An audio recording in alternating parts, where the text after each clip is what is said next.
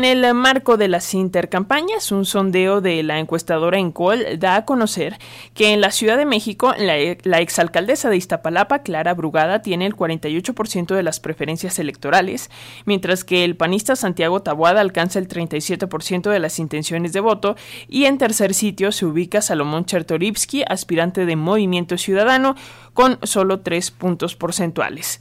La encuesta de la agencia dedicada a la investigación en opinión pública fue realizada a petición del diario El País y con la interpretación de datos de la periodista de este medio, Carmen Morán. Los resultados obedecen a que Brugada es conocida por eh, una buena parte de los capitalinos, mientras que Atabuada, alcalde con licencia de la Benito Juárez, es conocido solo por el 57% de los habitantes de la Ciudad de México. Esto debido además al caso de corrupción del cártel inmobiliario en el caso de Chertorivsky, el precandidato del Partido Naranja, solo se le conoce por parte del 37% de la población. Pero Además de estos tres personajes que el próximo 2 de junio eh, pues aspirarán a un cargo en la Ciudad de México, hay más cargos de elección popular en juego y, precisa, y precisamente para hablar en torno a esto saludamos esta mañana al maestro Bernardo Valle Monroy, él es consejero del Instituto Electoral de la Ciudad de México. Muy buenos días, consejero, ¿cómo estás? Eh, muy buenos días, Alexia. Muchas gracias por la oportunidad de poder platicar contigo el día de hoy y tu, y tu auditorio. Gracias, gracias a ti por esta llamada y, justamente, eh, maestro, eh, pues ayúdanos a, entender cuántos y cuáles serán los puestos de elección popular a votación aquí en la Ciudad de México, porque sí, de pronto todo se centra en eh, las campañas rumbo a la presidencia y rumbo a la jefatura, pero se nos olvidan los demás cargos. ¿Qué nos dices? con mucho gusto. Eh, Alexia, mira, quiero decirte que estamos ante el proceso más, más grande en, el, en la Ciudad de México que se ha llevado a cargo. Están en juego 287 cargos a elegir. Evidentemente tenemos en primer lugar la jefatura de gobierno, eh, tenemos las 16 eh, alcaldías y eh, en cada alcaldía se eligen concejalías que van desde las alcaldías más pequeñas, donde se eligen 10 eh, eh, personas concejales, hasta las alcaldías más grandes, donde se eligen 15. En este caso tenemos 204 eh, concejalías en toda la Ciudad de México. Y finalmente, en el Congreso de la Ciudad de México se elegirán 66 diputados de representación proporcional eh, 33 de,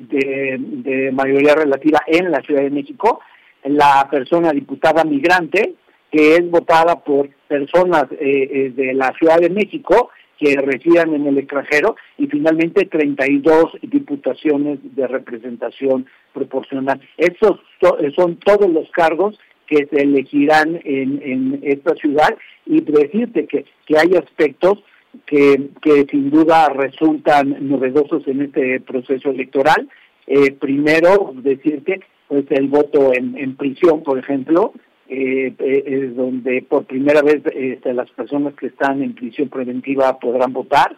Otro tema, me parece muy novedoso, es el voto de postración, donde las personas que tengan una un problema de movilidad o de discapacidad que no les permita eh, moverse a las casillas, eh, se trasladará todo el, aparato previamente en un voto anticipado para que puedan votar y también una, nuevos mecanismos para que las personas en el extranjero puedan votar. Eh, sin duda, un proceso muy, muy, muy interesante y que eh, pues cada, cada tres años que hay elecciones se van innovando los mecanismos.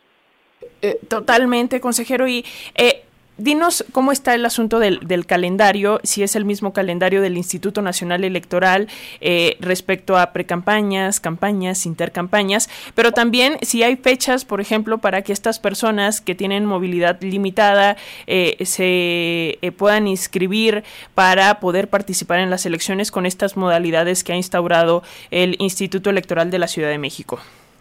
Sí, con mucho gusto sí decirte que eh, eh, eh tenemos nosotros una serie de plazos que, que originalmente coincidían totalmente con los plazos eh, federales, eh, sin embargo, eh, una resolución de, del Tribunal Electoral hizo una modificación al aspecto federal, decirte que en el caso de, de precampaña, ya en la Ciudad de México, el pasado 3 de enero, eh, finalizaron tanto las precampañas para la jefatura de, gobierno como las eh, diputaciones y alcaldías.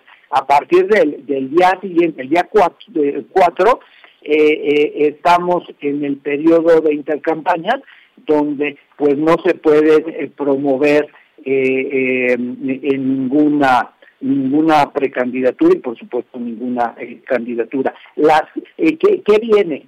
El registro de, de, candidatos eh, lo vamos a tener a partir del 8 de febrero y hasta el 15 de febrero. Ahí es cuando los partidos políticos van a realizar el registro de, de, las personas candidatos que resulten de sus eh, procesos de, de, selección eh, interna para que a partir del primero de marzo el caso de jefatura de gobierno y diputaciones de alcaldías a partir del 31 eh, de ese mismo mes iniciarán las campañas eh, y que eh, todas las, las campañas finalizarán ya el 29 de mayo. Esos serían más o menos los plazos.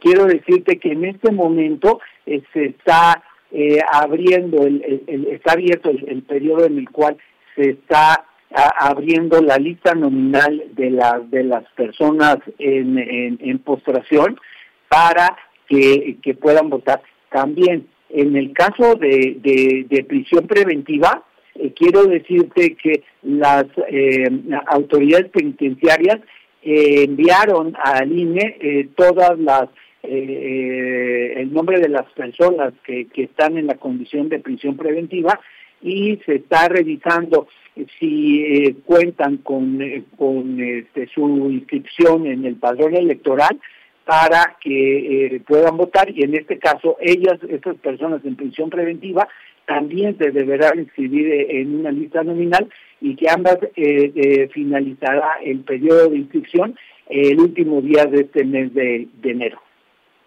Eh, consejero, también preguntarte cuáles son las eh, particularidades de este proceso en la Ciudad de México, eh, considerando pues que en la Ciudad de México se hablan 55 de las 68 lenguas indígenas que tenemos en nuestro país y que pues por ahí el, el, Instituto Electoral de la Ciudad de México sabemos estaba trabajando justo en acciones afirmativas para pues candidaturas indígenas. Pero ¿qué nos dices?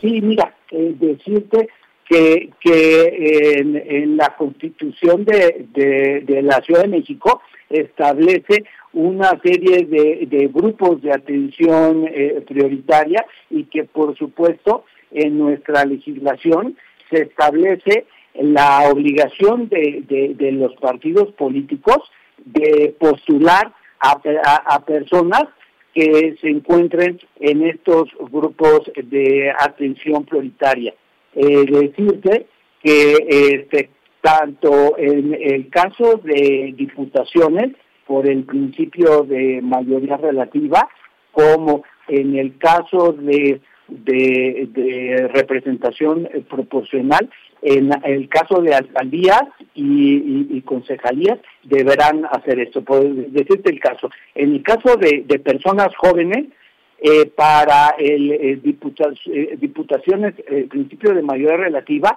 cada partido político debe postular siete fórmulas de jóvenes entre los 18 y los 35 años.